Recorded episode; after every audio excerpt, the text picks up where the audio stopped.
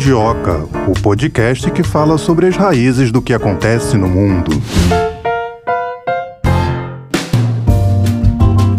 Então para mais um episódio do Mundioca, começando aqui eu, Tayana de Oliveira, junto com a Melina Sade. Nessa próxima hora estaremos juntas com outros dois convidados que também vão bater um papo aqui com a gente para falar sobre o que hoje, hein, Melina? Então, hoje a gente vai falar sobre a volta do Netanyahu como premier lá de Israel. A gente já havia comentado sobre essa possibilidade em outros episódios e tá aí ele indo para o sexto mandato. O governo do ex-primeiro-ministro pode ser o mais direitista da história do do país, isso levantando temores tanto nacional quanto internacionalmente. Vamos ver se isso é uma ameaça, quem sabe uma ameaça à paz com os palestinos, às negociações com os árabes. A gente vai discutir tudo isso no episódio de hoje. Benjamin Netanyahu, que liderou as eleições legislativas em Israel junto com os seus aliados e recebeu oficialmente o mandato para formar um governo uma vitória para o ex-primeiro-ministro que havia prometido voltar ao cargo. O governo, como você disse aí, pode ser o mais direitista da história do país e Durante a cerimônia realizada em Jerusalém, o presidente Isaac Herzog disse que está dando o mandato para formar o governo, ele que estava ao lado de Benjamin Netanyahu nesse pronunciamento. A maioria dos deputados, 64 dos 120 no parlamento eleitos no dia 1 de novembro, recomendou que Herzog concedesse a Netanyahu o mandato para formar um gabinete. Ele disse que vai ser o primeiro ministro de todos, daqueles que votarão neles e é da responsabilidade dele, foi o que disse o Netanyahu, que está com 73 anos. Em junho de 2021, ele foi o primeiro-ministro. Eh, em junho de 2021, foi o primeiro-ministro cessante, o centrista Yair Lapid, quem derrubou Netanyahu do poder com uma coalizão dispar de partidos de direita, centro, esquerda e árabes se unindo para encerrar o reinado do primeiro-ministro no cargo de 1996 a 1999 e também de 2009. 2009 a 2021.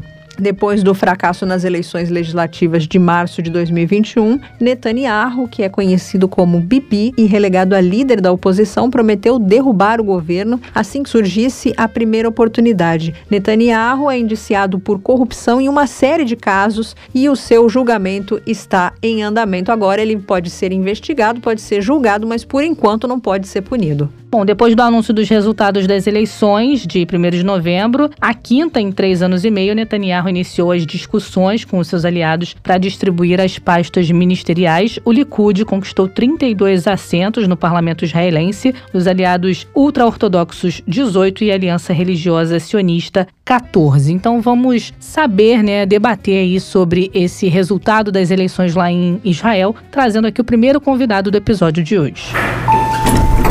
A gente recebe aqui no Mundioca o professor Michel German, professor de Sociologia da UFRJ e também autor do livro O Não Judeu Judeu e a Tentativa de Colonização do Judaísmo pelo Bolsonarismo. Tudo bem, professor? Tudo bom. Seja mais uma vez bem-vindo aqui ao Mundioca. Obrigado pelo convite. Professor, como é que o senhor avalia essa volta do Netanyahu? Bom, eu avalio que não é só uma volta do Netanyahu, né? Pela primeira vez, o Netanyahu conseguiu articular que essa volta dele fosse garantida pela presença da extrema-direita no parlamento e no governo de Israel. Então, a volta do Netanyahu, mais uma vez, a volta de um político muito habilidoso, muito carismático, muito conservador, mas que dessa vez é uma volta que pode modificar os rumos da democracia israelense, inclusive representando ameaça à própria democracia, por conta da presença de três pequenos partidos de extrema-direita que juntos conseguiram entrar no parlamento e são uma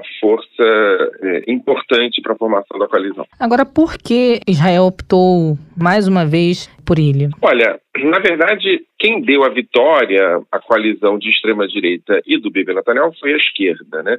Israel tinha conseguido formar uma coalizão muito ampla que desde o centro-direita até a direita, inclusive com partidos de direita moderada, direita liberal e de esquerda, né? Ele conseguiu ganhar as eleições com isso, só que dessa vez não conseguiu-se fazer uma articulação para que houvesse coalizões entre os partidos de esquerda, no caso o Partido Trabalhista e o Partido Meretz, e o que aconteceu foi que o Partido Meretz ficou fora do parlamento, não conseguiu 3,5% 3,25% das, da, dos votos, acabou ficando fora, e por causa disso, exatamente disso, formou-se uma coalizão de extrema-direita. Se o Méria tivesse conseguido entrar no parlamento, essa coalizão não tinha se formado. Ou seja, quem deu a vitória a uma coalizão de ultra-ortodoxos, ultranacionalistas e de direita foi a falta de articulação política da esquerda israelense. Agora, professor, o Netanyahu ele responde algumas é, denúncias de corrupção. Isso não pesou nem um pouquinho?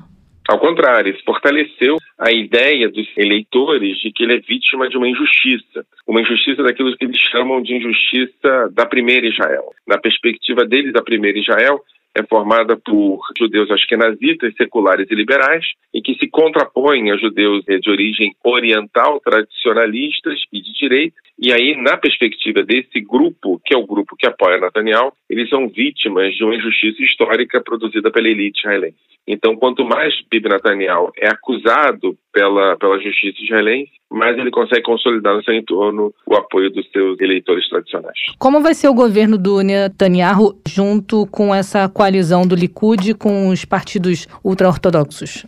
É, os partidos ultra-ortodoxos a gente já conhece, não é? Você vai ter verbas para escolas religiosas, para políticos religiosos, você vai ter verbas para aqueles que se dedicam ao estudo religioso. Isso daí é parte do jogo. Você vai ter verba para famílias com muitos filhos. Isso é parte do jogo político israelense que a gente já conhece há muito tempo. A novidade vai ser efetivamente a presença de partidos neofascistas no governo de Israel. Isso nunca aconteceu. E aí a gente fica pensando o que vai acontecer. Né? Então, um dos, um dos é, eleitos, né, um, que provavelmente vai ser ministro, chama chama-se Itamar Ben-Gvir, que é uma pessoa que tem discurso ultra-racista, que é um fanático nacionalista, que é, esteve envolvido na sua juventude no assassinato, ou pelo menos na incitação que levou ao assassinato do, do primeiro-ministro Isaac Rabin, já começa a ter reações da população árabe israelense. A gente não sabe muito bem qual é o nível disso. Tem um outro partido, Noam, que é um partido ultra-direitista, com dimensões racistas, inclusive etnicamente superior, se percebe etnicamente superior.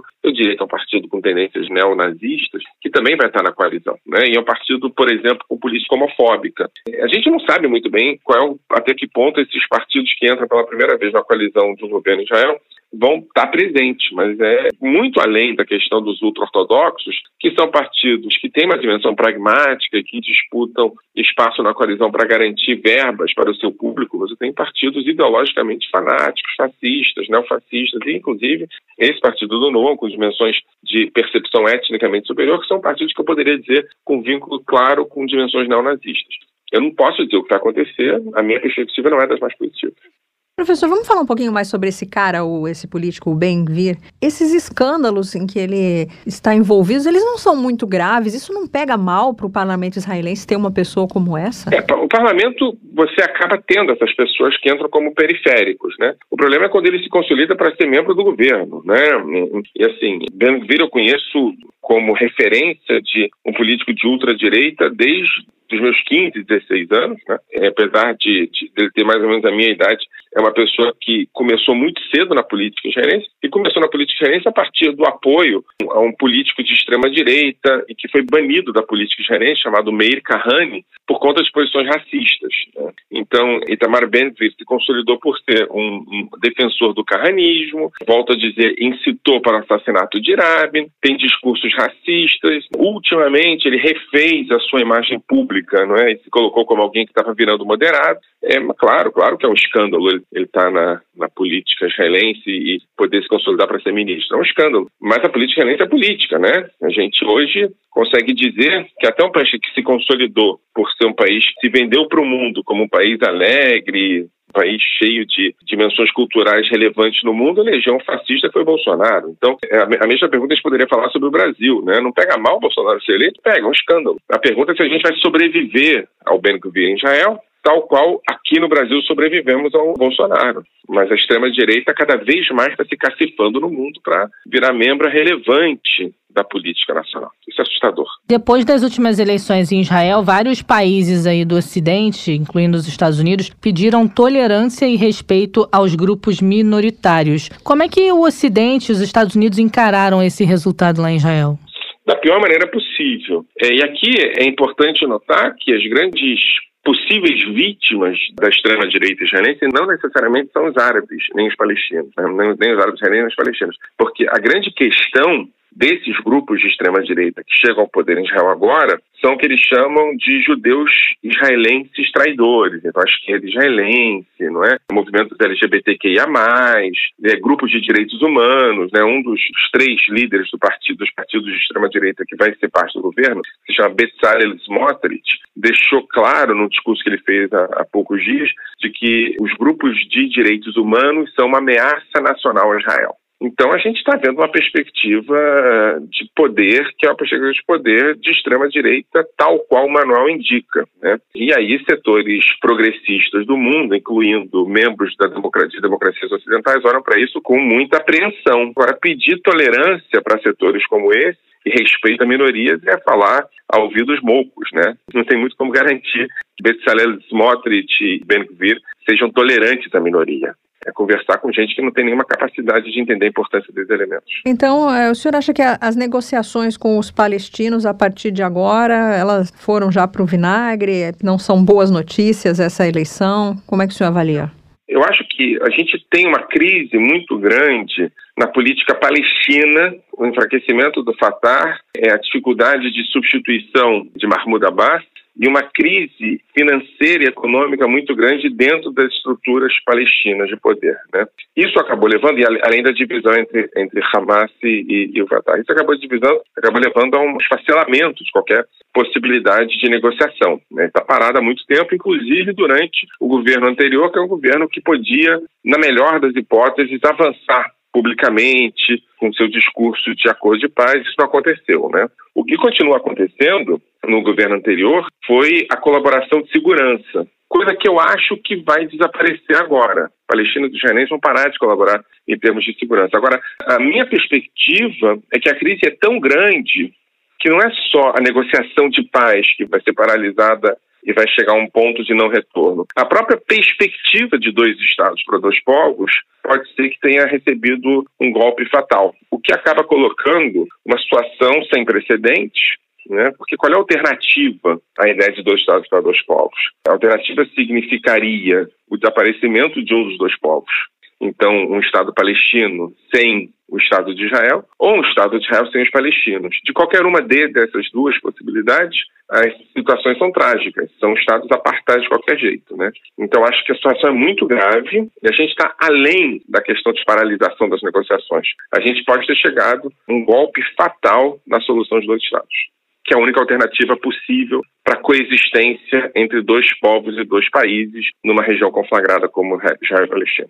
Agora, professor, o senhor falou que o mundo está seguindo a tendência da direita. Por que isso está acontecendo agora em Israel também? Tem uma explicação? Eu acho que tem a ver com várias questões, né? Quando eu me refiro à direita, eu não me refiro a qualquer direita. Eu acho que tem uma diferença fundamental entre direita e extrema direita, né? E a minha preocupação não é com a direita. A direita está dentro do campo democrático. A gente pode concordar ou discordar das posições políticas, mas ela não vê o desaparecimento do outro como alternativa concreta para a política. Ela vê a política como alternativa concreta para a política. Né? Quando eu falo de extrema direita, eu estou me referindo ao que aconteceu, por exemplo, agora na Suécia, é, ao que aconteceu há pouco tempo atrás no Brasil. Né? A gente está vendo que a extrema-direita passa a ser uma alternativa concreta na Hungria. Isso é muito perigoso, dimensões conspiracionistas. E eu acho que Israel é influenciado por essa tendência no mundo. Há uma tendência de larga duração que vem desde a segunda intifada, que é efetivamente o desaparecimento dos acordos de Oslo, a crise dos acordos de Oslo que levou à segunda sublevação palestina e acabou afastando setores importantes da sociedade israelense de posicionamentos progressistas, de esquerda e de diálogo com os palestinos.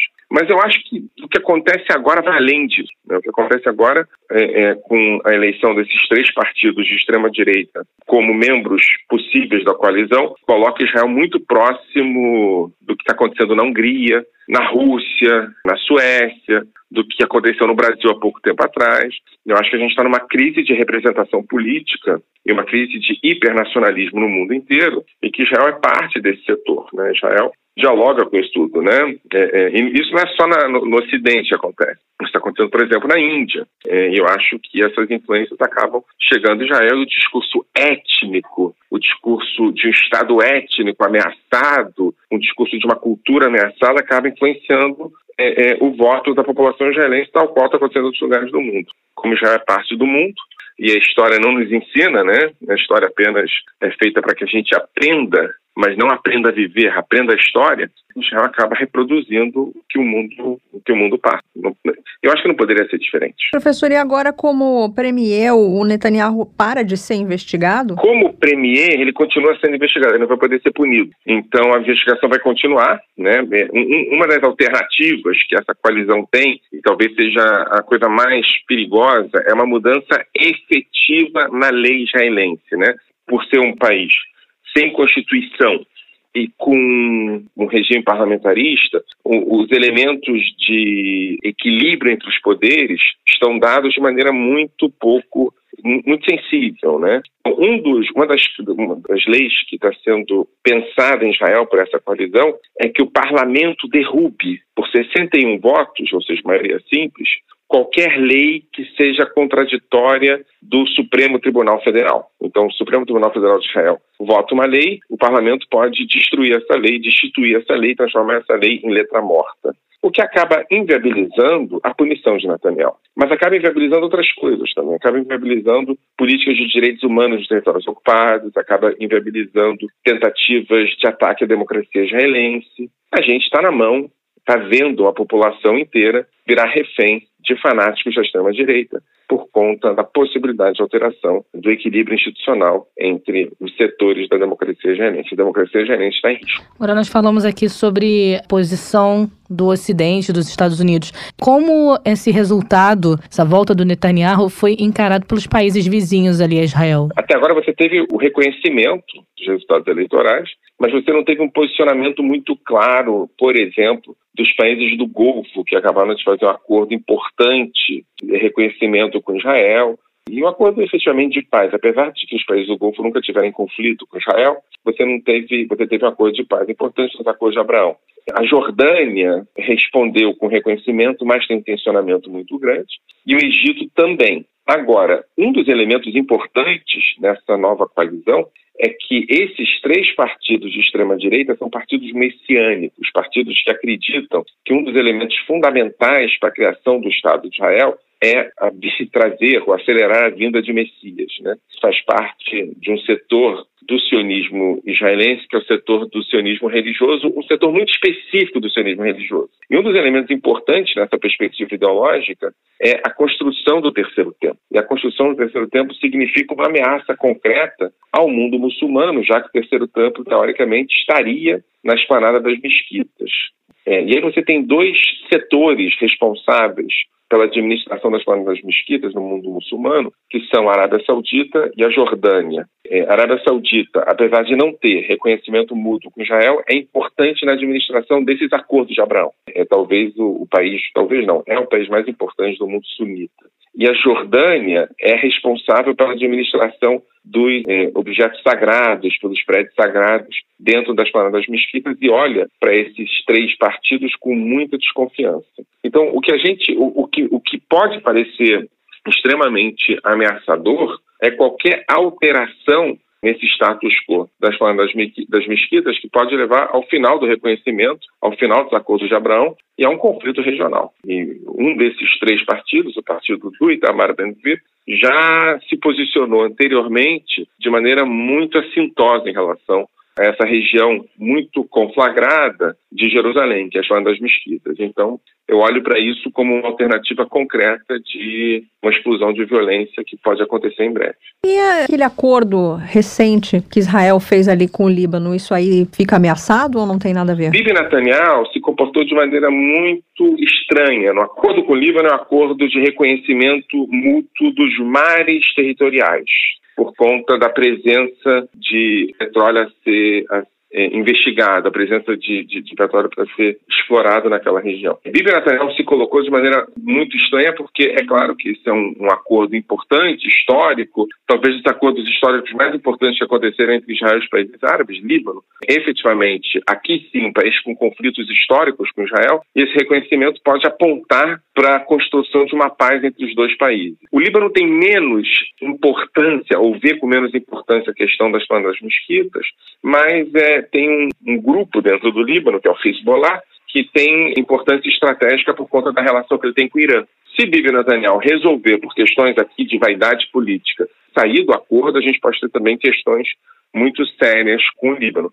Eu acho que Bibi Netanyahu não vai fazer isso, vai tentar ganhar apoio, vai tentar encampar esse acordo como se fosse um acordo que ele ajudou a construir também. Bibi Netanyahu é um político extremamente habilidoso. Eu acho difícil ele entrar numa armadilha de romper com um acordo tão importante quanto esse. Agora, professor, as informações de que os partidos anti-Netanyahu receberam ameaças, há provas concretas de que isso realmente aconteceu? É, não, não só ameaças, né? Militantes, ativistas de partidos anti-Netanyahu têm, têm, têm sido agredidos em manifestações públicas nos últimos meses. Você tem aí o que a gente conhece aqui no Brasil como polarização, que eu acho um termo estranho, porque polarização geralmente entre pessoas que estão é, com posições extremas diferentes. Aqui você tem uma pessoa com posição extrema versus pessoas que estão agindo de maneira democrática, mas essa dimensão de polarização também existe em Israel. A situação é uma situação muito tensa entre partidos contra e a favor de Netanyahu. Eu não posso dizer se isso chegou a ponto, por exemplo, de ameaças concretas à vida de deputados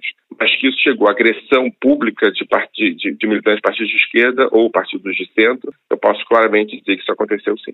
E como é que fica a relação Brasil-Israel a partir disso? É, você tem aqui uma mudança que leva Israel e o Brasil a mudanças diferentes e com sinais trocados, né? E a situação, a gente vai ter que esperar para ver como é que vai ser a atuação de Israel no cenário internacional. A atuação do Brasil no cenário internacional com Lula, a gente imagina qual seja, o que tudo indica, Lula vai querer recuperar o protagonismo que ele tinha, vai querer estabelecer relações com o mundo árabe e também com Israel, e eu tenho poucas dúvidas que ele vai tentar voltar a ter uma importância estratégica no Oriente Médio. Né? A gente precisa saber se Bibi Netanyahu, que também leva de maneira muito centralizada as relações internacionais, se ele vai avançar nessa direção. Eu acho um equívoco imaginar que Bibi Netanyahu tivesse aliança com Bolsonaro. Bibi Netanyahu percebia em Bolsonaro uma oportunidade concreta de negócios internacionais.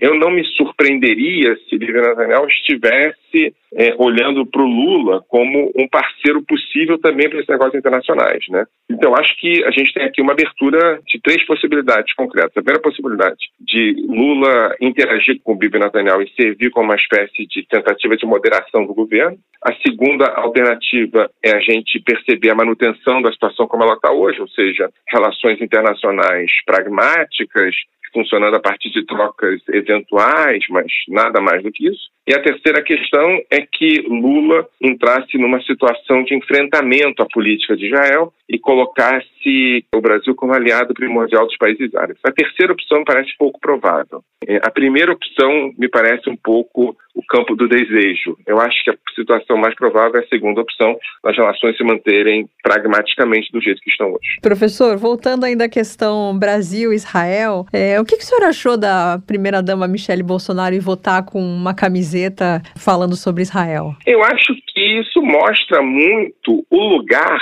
que Bolsonaro coloca Israel as relações do Brasil com Israel. Né? Você está falando da primeira-dama, no momento fundamental da democracia brasileira, que vai votar com uma camisa de um país estrangeiro. Né? Eu acho que, além de ser Brasil e Israel, que a gente vai ter uma gramática israelense é, é, é, funcionando dentro da política ideológica de Bolsonaro, é importante entender o significado de alguém votar com uma bandeira de outro país sendo esposa do presidente do país. Isso é muito interessante. Isso mostra o discurso relativo que a gente tem que perceber quando a gente escuta sobre patriotismo. Esse patriotismo é um patriotismo vinculado a uma dimensão ideológica, civilizacional, judaico-cristã. Tem pouco a ver com o Brasil, tem a ver com outra lógica. Uma gramática ideológica que vincula Israel como modelo, e não qualquer Israel, mas um Israel imaginário, um Israel branco, armado, violento, ultracapitalista e cristão. É esse Israel com a qual Michele Bolsonaro se identifica, e foi essa referência ideológica que ela está dialogando para os de dentro, para os de dentro do bolsonarismo, que ela quis levar quando ela foi votar. Ou seja, o Israel da bandeira de,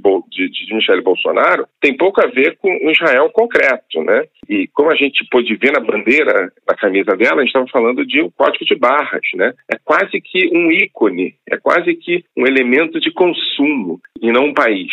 É uma dimensão civilizatória, ideológica e de consumo. Foi isso que, ao meu ver, Michele Bolsonaro acenou quando foi votar com a bandeira de Israel. Professor, para onde que vai a embaixada? Um assunto que se falou muito, né? É, mas enfim, a embaixada foi tratada esse assunto ainda na campanha de 2018, né? E o governo, então, o candidato Bolsonaro, ele levou isso como uma das referências fundamentais. O que aconteceu, no final das contas, é que não só a embaixada não foi transferida de Jerusalém para Tel Aviv, ou de Tel Aviv para Jerusalém, como foi aberto um pequeno escritório em Jerusalém de pouca importância. Né? É, o que mostra que, mesmo num, num, num governo profundamente ideologizado, com referências muito vinculadas a uma perspectiva pró-sionista do Israel imaginário, mesmo num governo desse, é, é, tem questões que são difíceis de ser alteradas. Então, acho que se não foi o governo Bolsonaro que conseguiu fazer essa transferência, eu acho que não há nenhuma possibilidade no governo Lula essa transferência acontecer. Professor, gostaria que a gente encerrasse a nossa entrevista, o senhor fazendo um breve resumo sobre o seu livro. Eu tenho certeza que o ouvinte deve ter ficado curioso como eu. O não judeu judeu, o que, que significa isso? E a tentativa de colonização do judaísmo pelo bolsonarismo. O meu livro é uma tentativa de compreender como a relação entre o bolsonarismo e o judaísmo se dá no Brasil como é que, a partir da manifestação que Bolsonaro fez na hebraica do Rio de Janeiro, como um candidato, um candidato é, excêntrico, pouco sério, vinculado ao baixo clero do Congresso Nacional, se transforma num candidato de extrema direita justamente num discurso, numa palestra feita dentro de um clube judaico. Uma palestra que eu tento analisar no livro e que é uma palestra com referências claras, racistas, antissemitas e neonazistas. Né? E a pergunta que eu faço é como essa palestra se transforma numa palestra que faz com que Bolsonaro seja palatável para a comunidade judaica. E como é, é, a ideia de que Bolsonaro é nazista passa a ser uma ideia difícil de ser aventada depois de um discurso em que ele faz comentários racistas e neonazistas na frente de uma bandeira de Israel. E aqui eu tento discutir como é que essa bandeira de Israel e como os judeus da hebraica foram colonizados pelo bolsonarismo, né? Como é que eles se transformam numa espécie de elemento instrumental de Bolsonaro para chegar ao poder e para evitar ser tratado como nazista. Quando me refiro ao não judeu judeu, é uma, uma, homenagem que eu faço a um outro livro, que é o livro O Judeu Não Judeu do Zack Deutsche, mas que eu percebo que o bolsonarismo passa a funcionar como uma espécie de guardião de fronteiras, um novo guardião de fronteiras que vai decidir no Brasil quem é judeu e quem não é, a partir de perspectivas ideológicas e políticas e não somente somente étnicas e culturais. Então você começa a ter a produção de um novo judaísmo, que é o judaísmo bolsonarista, que estabelece quem está dentro e quem está fora, a partir das perspectivas e das fronteiras que o bolsonarismo cria, e não mais o judaísmo histórico. Ah, então o seu livro ele é baseado na palestra, não no período que o Bolsonaro esteve no poder, é isso, né? Não, é um livro que foi escrito antes do período do Bolsonaro estar no poder. É um livro que tenta entender o pré-bolsonarismo, né? ou pelo menos o momento anterior da conquista do poder por Bolsonaro, como é que o bolsonarismo constrói essa gramática, que é uma gramática ao mesmo tempo antissemita e filosemita, pró-Israel e anti-judaica. Né? E eu faço isso a partir de dois personagens importantes, que é o próprio Jair Messias Bolsonaro na palestra hebraica, e uma outra palestra, também no Clube Hebraica, mas no Clube Hebraica de São Paulo, que foi feita em 2004 pelo filósofo Olavo de Carvalho. Então, tento construir a ideia de que o que aconteceu em 2017 na Hebraica do Rio de Janeiro não foi apenas um evento, mas foi um processo de colonização do judaísmo produzido pela extrema-direita brasileira a partir dessas duas figuras. Primeiro Olavo de Carvalho e depois o próprio Bolsonaro. Tá certo. Muito obrigada, professor. Sempre bom ter o senhor aqui com a gente no Mundioca. A gente conversou com o professor Michel German, professor de Sociologia da UFRJ e autor do livro O Não Judeu Judeu e a Tentativa de Colonização do Judaísmo pelo Bolsonarismo. Muito obrigada. Eu que agradeço. Um abraço. Tchau, professor. Tchau, tchau. Tá, e acho que merece que a gente se detenha um pouquinho na figura do Ben-Gvir, ele que é o líder dos supremacistas judeus, deputado do partido de direita, que é ele que é acusado de fomentar fomentar o ódio contra os palestinos, incitando o caos em cidades mistas. Extremistas de direita religiosa em Israel se aproveitam do fortalecimento político no parlamento israelense por conta e risco do premier Benjamin Netanyahu para amplificar a espiral de violência étnica nas cidades mistas do país e protagonizam cenas deploráveis. A marcha por Jerusalém Oriental, clamando morte aos árabes ou o brutal espancamento de um árabe num subúrbio de Tel Aviv depois de ser violentamente retirado do seu carro, apenas para citar algumas. Integrado basicamente por colonos ultranacionalistas e ortodoxos, o grupo de supremacistas judeus se escora no movimento Lehava, que se inspira na ideologia anti-árabe do rabino extremista Meir Kahane. Eleito em 1984 pelo partido K, Kahane promoveu a sua retórica radical favorável à expulsão em massa de palestinos e contrária ao aos casamentos mistos e à assimilação, que levou o parlamento israelense a bani-lo das eleições de 1988. Dois anos depois, o rabino foi assassinado nos Estados Unidos. E embora o partido conste da lista americana de organizações terroristas, a sua doutrina racista sobreviveu e renasceu politicamente nas eleições de março passado com o partido Otzama Eyudit, poder judaico que se fundiu ao partido do sionismo religioso graças a uma aliança promovida por Netanyahu. Réu em três processos de corrupção, Premier estendeu a mão à direita para tentar assegurar a sua permanência no poder. O bloco conquistou seis cadeiras no parlamento. Alçado a deputado aos 45 anos, o líder Itamar Ben-Gvir está à frente dos incidentes mais mais violentos desse novo capítulo do conflito entre Israel e palestinos e montou um escritório ao ar livre supostamente para apoiar os colonos no bairro Sheikh Jarrah, em Jerusalém Oriental, onde quatro famílias de palestinos estão sob ameaça real de despejo. E ele acirrou os ânimos numa marcha de judeus pelo bairro muçulmano da Cidade Velha no dia de Jerusalém. Bom, então vamos continuar falando sobre esse assunto, trazendo a repercussão do resultado das eleições lá em Israel com o nosso segundo convidado do episódio de hoje. A gente conversa aqui no Mundioca mais uma vez com Daniel Dueck, cientista político da USP e também diretor do Instituto Brasil-Israel. Tudo bem? Seja mais uma vez bem-vindo ao Mundioca. Muito obrigado, um prazer falar com vocês. Daniel, a vitória do Netanyahu é uma ameaça internacional? Olha, Netanyahu já foi o primeiro-ministro que mais tempo ficou no cargo no Estado de Israel. Um político, nesse sentido, conhecido da comunidade internacional e aquilo que se espera dele, em parte, já foi vista no passado. A diferença é que agora a coligação que Netanyahu deve fechar com partidos mais radicais do espectro político israelense posiciona esse governo talvez como o mais à direita de toda a história do Estado de Israel. Então, para a comunidade internacional interessada, por exemplo, na paz entre israelenses e palestinos, não são boas as perspectivas. Então, nesse sentido, a gente pode dizer que sim. Por outro lado, Netanyahu é um político, de certa forma, pragmático, ou pelo menos mais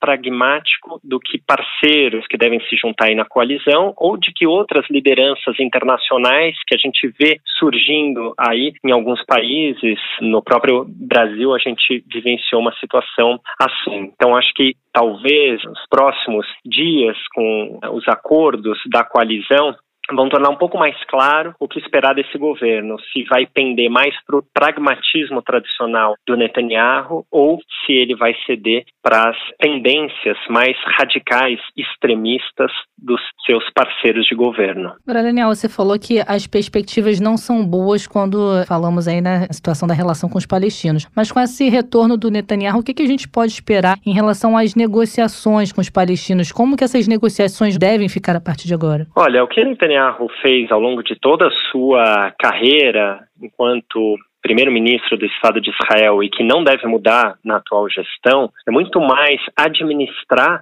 o conflito com os palestinos do que tentar solucioná-lo. Ele acho que tem muito claramente a ideia de que não é possível resolver de maneira satisfatória o conflito com os palestinos.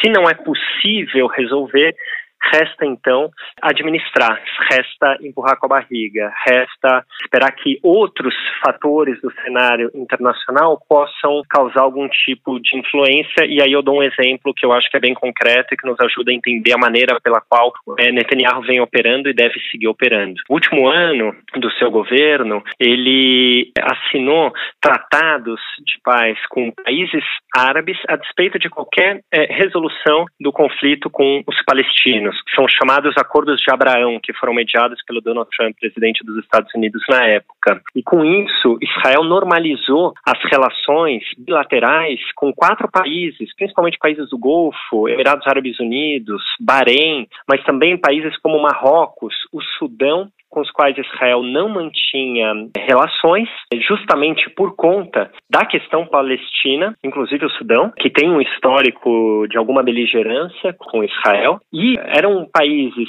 que colocavam a questão palestina como prioritária na sua pauta e por conta disso não mantinham relações com o Estado de Israel, mas que, por pressão dos Estados Unidos, por interesses estratégicos, principalmente na área militar, de inteligência, acabaram tirando essa exigência do horizonte e fizeram essa normalização, essa certa paz fria, digamos assim, com o Estado de Israel, agora inclusive com voos diretos para alguns desses países. Isso tem impactado o comércio bilateral, se fala inclusive na possibilidade de um grande ator regional, que é a Arábia Saudita, seguir o mesmo caminho em breve, como se esse fosse só um balão de ensaio para aquilo que pode é, acontecer no futuro, que aí sim com muito mais impacto, que é a normalização das relações entre Israel e Arábia Saudita, com impacto em todo o mundo árabe, a Arábia Saudita aí o lugar talvez mais importante desse universo. Agora, na doutrina Netanyahu, é muito importante que Israel mantenha uma posição de força para conseguir negociar melhor com os palestinos, segundo seus próprios interesses.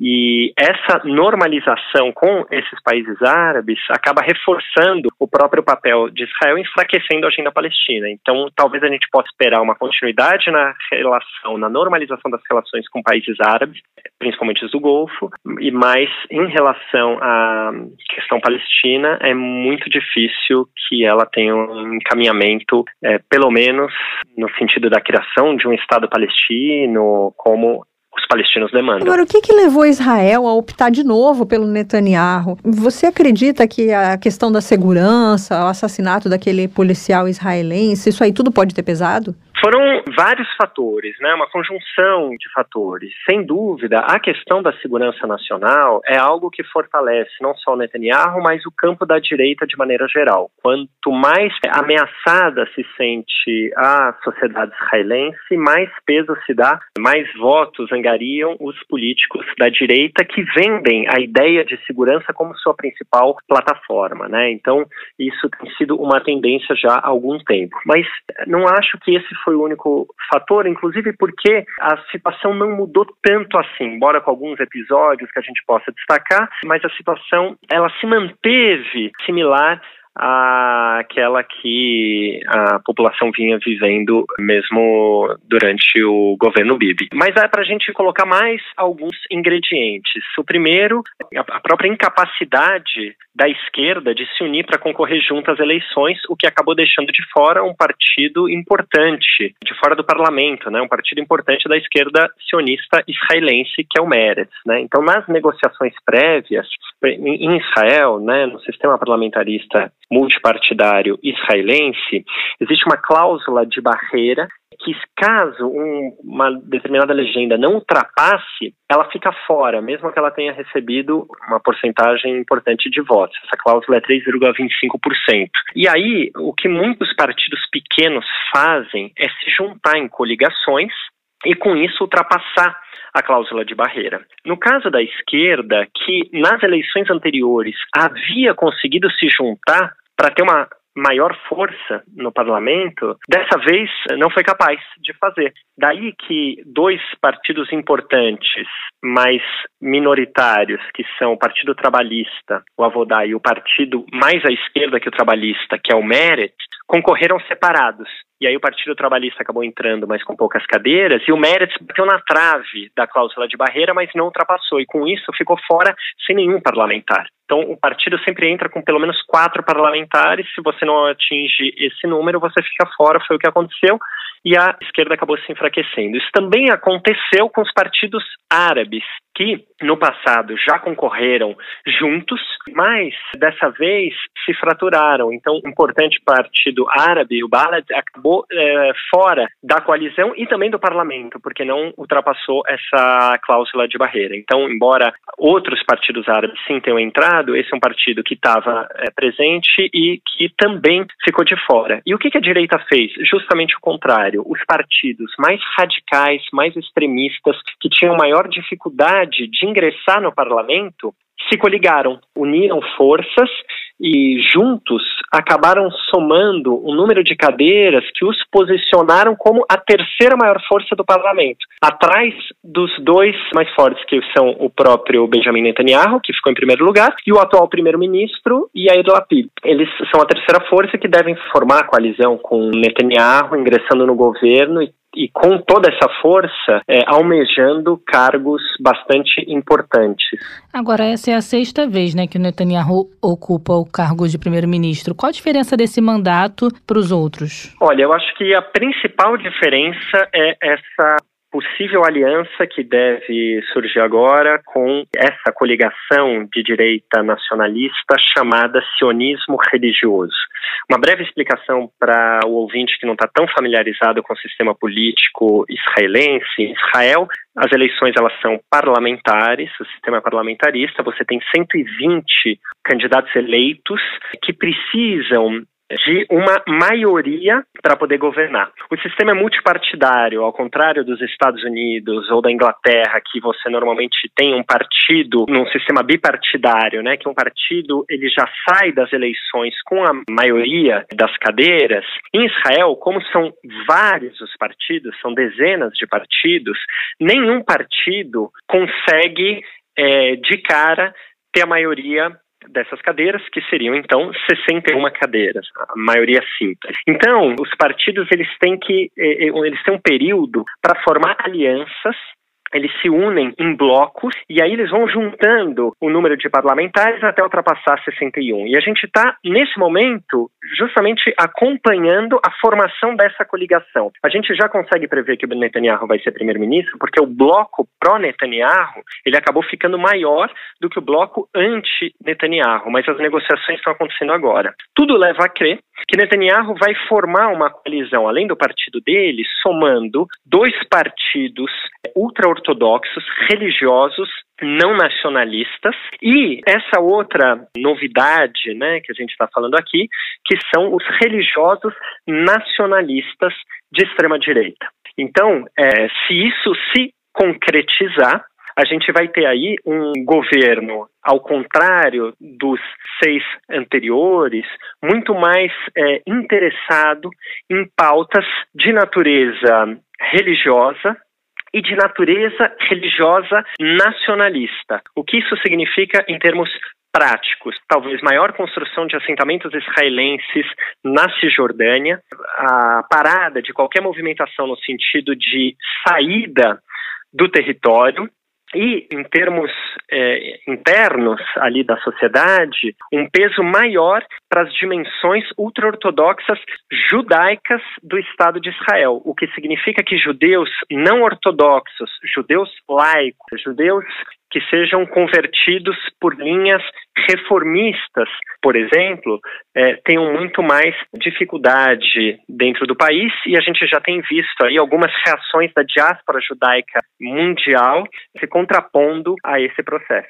Agora, num movimento surpreendente, o que poderia acontecer é que algum partido do bloco anti-Netanyahu, diante dos riscos que seriam esse governo de extrema-direita israelense tope formar uma coalizão com seu principal inimigo. Ainda está em tempo disso acontecer. Eu acho pouco provável, mas poderia acontecer e aí muda tudo. Aí, em vez de ter um governo fechado com essas perspectivas, o governo teria que ceder no sentido contrário, caminhando mais para o centro, atendendo às demandas desse partido que eventualmente opte por formar uma aliança com ele. Então, assim, para ter certeza, a gente vai precisar esperar o desenrolar dessas negociações, mas o que tudo está indicando que deve ser um governo mais radical, muito menos pragmático do que foram os seis anteriores do Benjamin Netanyahu. Ainda falando sobre a composição desse governo, o Partido Sionismo Religioso ele ameaça os árabes isso de maneira ostensiva e eles têm 14 assentos no parlamento. É motivo de preocupação? Essa é a grande preocupação, porque se de fato eles conseguirem posições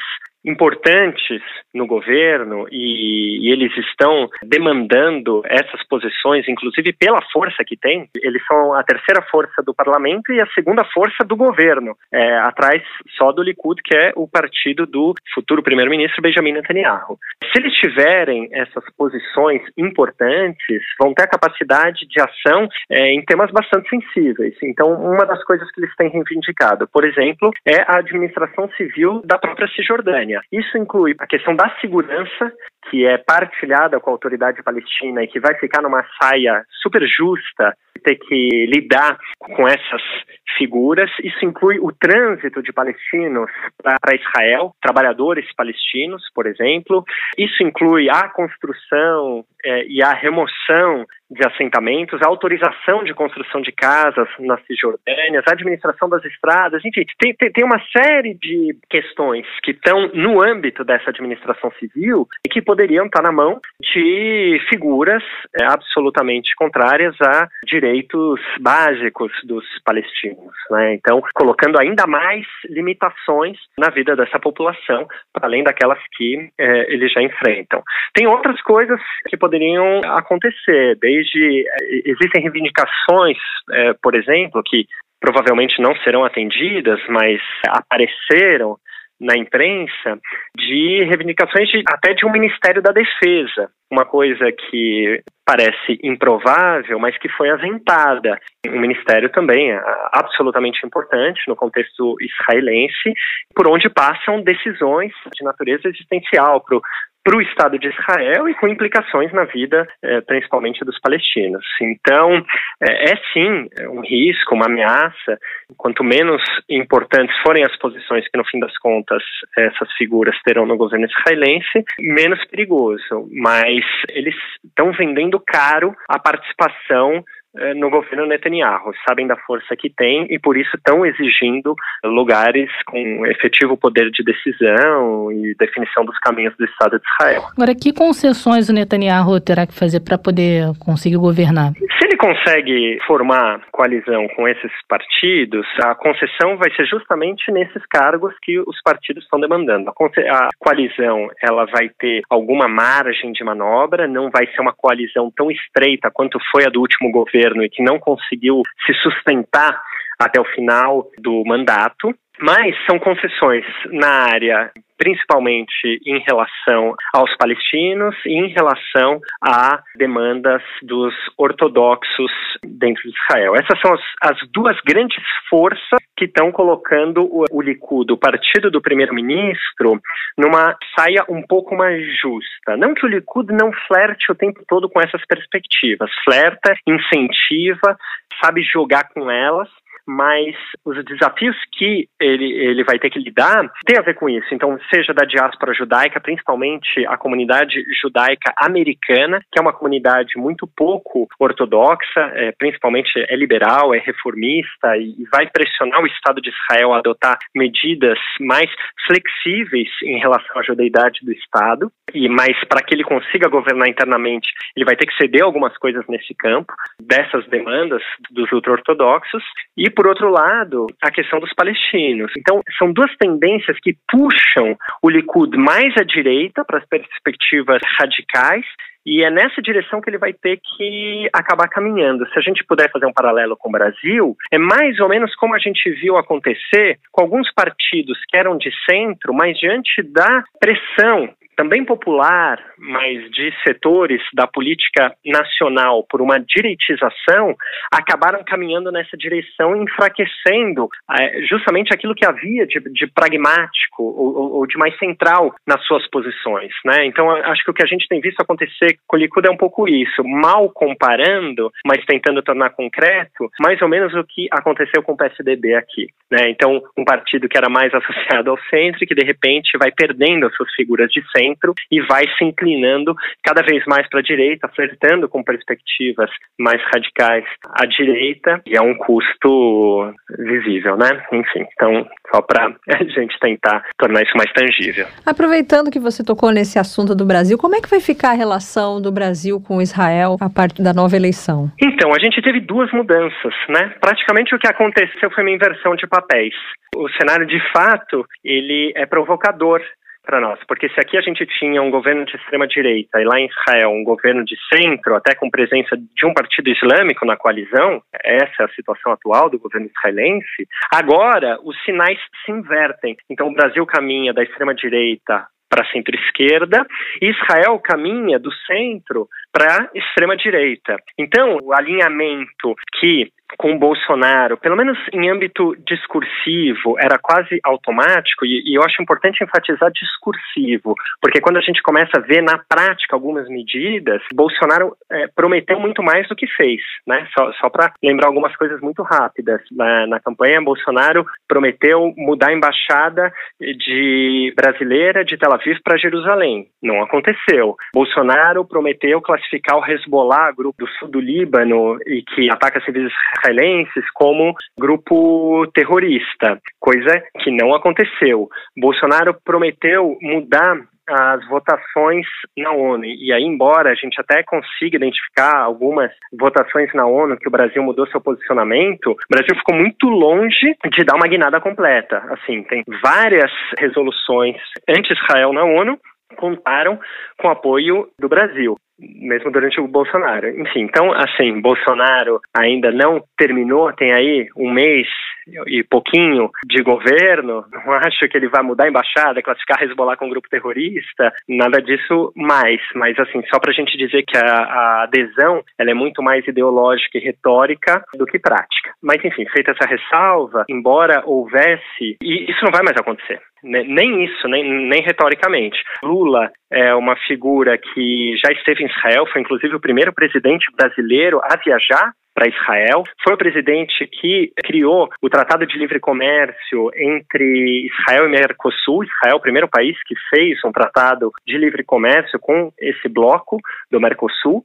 É um presidente que reconhece o direito de existência do Estado de Israel, está super alinhado com a posição histórica do Brasil no tema ao mesmo tempo em que foi o presidente que reconheceu, no finalzinho do mandato, o Estado da Palestina. E com isso o Brasil puxou também vários outros países a fazer o mesmo. É um presidente que defende a criação do Estado palestino ao lado do Estado de Israel, deve retomar essa defesa nos fóruns internacionais deve se posicionar em relação a isso, mas ao mesmo tempo acho que é um alcance limitado em termos de mudança efetiva. Acho que, em resumo, a gente vai ver aí uma mudança bem significativa na retórica mas em termos concretos, a relação deve se manter estável, como foi durante o governo Bolsonaro. E diante do cenário internacional, com esse retorno do Netanyahu, é, como falamos aqui no nosso bate-papo, no início do nosso bate-papo, né, o governo mais à direita da história de Israel, a presença do Ben-Gvir, que é uma figura polêmica também, isso tudo pode fazer com que Israel sofra algum tipo de pressão internacional? Acho que sim. Israel vem sofrendo sofrendo já há um certo tempo pressões da comunidade internacional, embora os últimos tratados, os últimos acordos com países do Oriente Médio tenham até atenuado isso, mas é uma figura que chama muito atenção, né? O Ben Gvir é um político relativamente jovem, ele tem 42 anos, ele é oriundo dos assentamentos israelenses na Cisjordânia, ele nasceu lá, vive lá, e ele ficou conhecido principalmente atuando como advogado de causas de colonos que eram acusados de violência contra palestinos. Ele saiu em defesa desses colonos e com isso ganhou muita projeção, principalmente na mídia, TV, enfim, falando em nome, ele, ele defendia a ideia de que violência se responde com violência.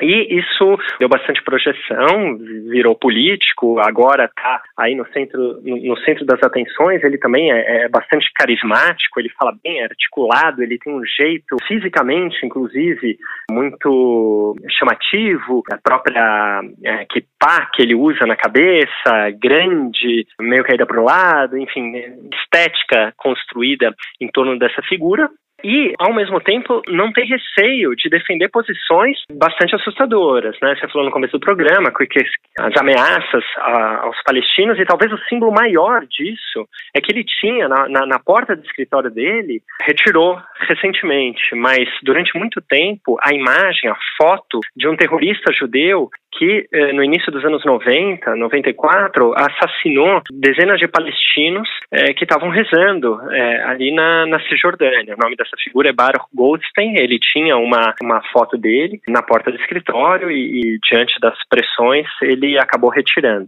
Ele é herdeiro ideológico de um rabino chamado Meir Kahane, que deu origem ao movimento, movimento kahanista em Israel, que é um movimento religioso nacionalista de extrema direita, embora ele tenha hum, rompido, ou pelo menos dito que não acredita mais naquelas ideias, eventualmente nos seus discursos ainda faz referência, reconhece o papel é, desse rabino, rabino que inclusive foi assassinado depois nos Estados Unidos, anos mais tarde.